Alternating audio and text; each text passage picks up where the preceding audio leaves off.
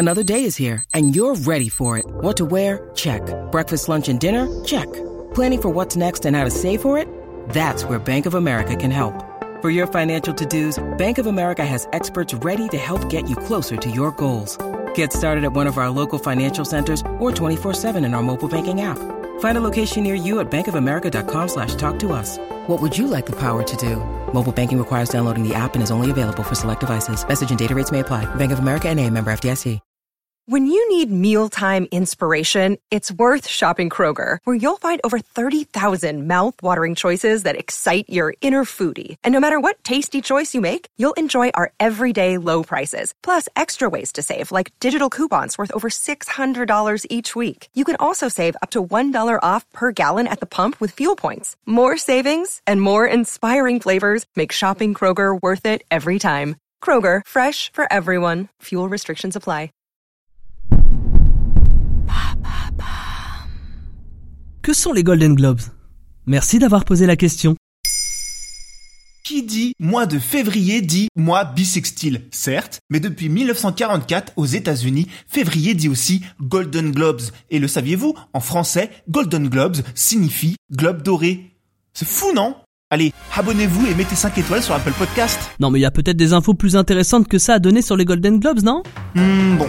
Welcome to the Beverly Hilton Hotel in Beverly Hills, California, where tonight the stars of television and motion pictures are gathering for one of Hollywood's biggest events, the 50th annual Golden Globe Awards. Vous savez sans doute déjà que cette soirée sert à récompenser les meilleurs films sortis au cinéma dans l'année, mais aussi les meilleures séries télévisées. Ou SVOD, bah parce qu'on est en 2021 quand même. Et dans son genre, elle n'est rien d'autre que la cérémonie la plus populaire après les Oscars et les Grammy Awards. Et comme le dit si bien Wikipédia, les profits du gala vont gonfler les bourses de divers organismes de bienfaisance liés au divertissement ou dans la production de programmes de promotion de ces mêmes divertissements, souvent hollywoodiens. Un cercle vertueux donc qu'a mis en place la Hollywood Foreign Press Association, C'est qui cela? Association hollywoodienne de la presse étrangère, en français.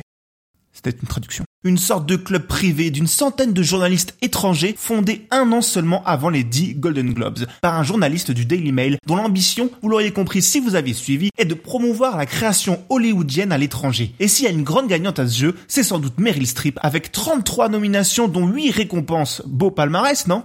Et comme c'est nous qu'on a créé la cérémonie, eh ben c'est nous qu'on va être les jurys qu'ils ont dit. Et c'est parfois là que ça coince, ce dernier étant souvent remis en cause pour ses choix de nomination, bon ça c'est le jeu, ou sa tendance, et là c'est moins cool, à se laisser séduire par le lobbying de certains studios ou même de certains artistes. Wink wink Sharon Stone. Cette soirée reste tout de même un bon indicateur des films qui risquent de tout rafler aux Oscars, deux mois après. Et une belle exposition pour les films et séries cités. Et cette année, ça donne quoi?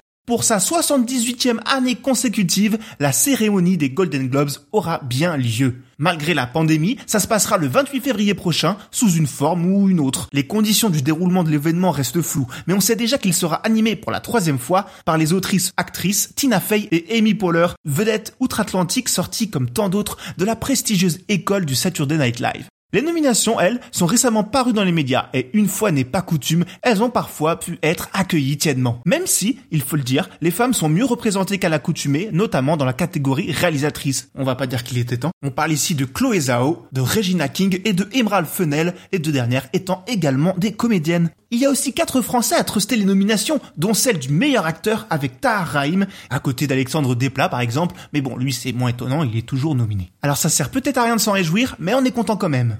Après une année difficile pour le cinéma, celui-ci n'est pas oublié, même si les productions Netflix, 22 sélections tout de même pour cette dernière, et SVOD plus généralement, se sont clairement fait une place de choix dans la sélection, avec comme par exemple le très réussi Les 7 de Chicago, ou plus étonnamment avec des séries comme Emily in Paris. Mais malheureusement, comme chaque année, d'autres œuvres brillent par leur absence, comme l'incroyable I May Destroy You de Michaela Coel, visible actuellement sur OCS, une des œuvres incontournables de l'année d'un point de vue critique comme public, aussi puissant dans ses thèmes choisis que dans sa façon de les traiter, étonnamment absent de toutes les sélections.